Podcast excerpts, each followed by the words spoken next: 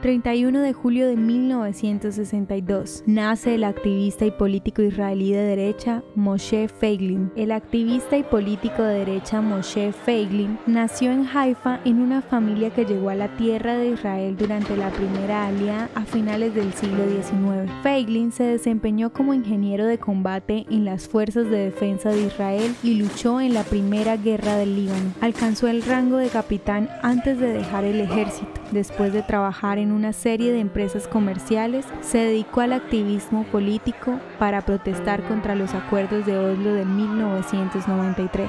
Junto a Shmuel Saket comenzó el movimiento Soar Seinu, que significa Esta es nuestra tierra. Una acción trascendental del movimiento fue una protesta en 1995 que cerró 80 intersecciones de carreteras. Por esto, Feiglin fue declarado culpable de sedición y sentenciado a seis meses de cárcel en 1997, aunque la sentencia fue conmutada por servicio comunitario. Feiglin cofundó Liderazgo Judío en 1996 para convertir las opiniones de Zohar Seinu en políticas gubernamentales. Fundó Sehut, otro partido político de derecha que presentó por primera vez una lista nacional en las elecciones de abril del 2019 para la 21 Knesset. Los resultados en las encuestas indicaron su favoritismo, pero el partido ganó solo el 2,74% de los votos, por debajo del umbral del 3,25% para recibir escaños en la Knesset. El partido no se presentó en las elecciones posteriores. La ideología política de extrema derecha sigue siendo una corriente minoritaria en la política israelí.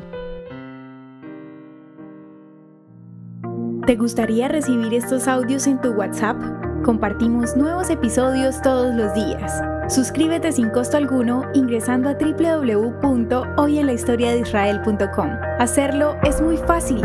También puedes encontrarnos como arroba hoy en la historia de Israel en Instagram, Facebook, Spotify y otras plataformas digitales. Comparte este audio para que otros conozcan más acerca de Israel. Este proyecto es realizado por Philos Project. El contenido original de hoy en la historia de Israel fue provisto por el Centro para la Educación sobre Israel.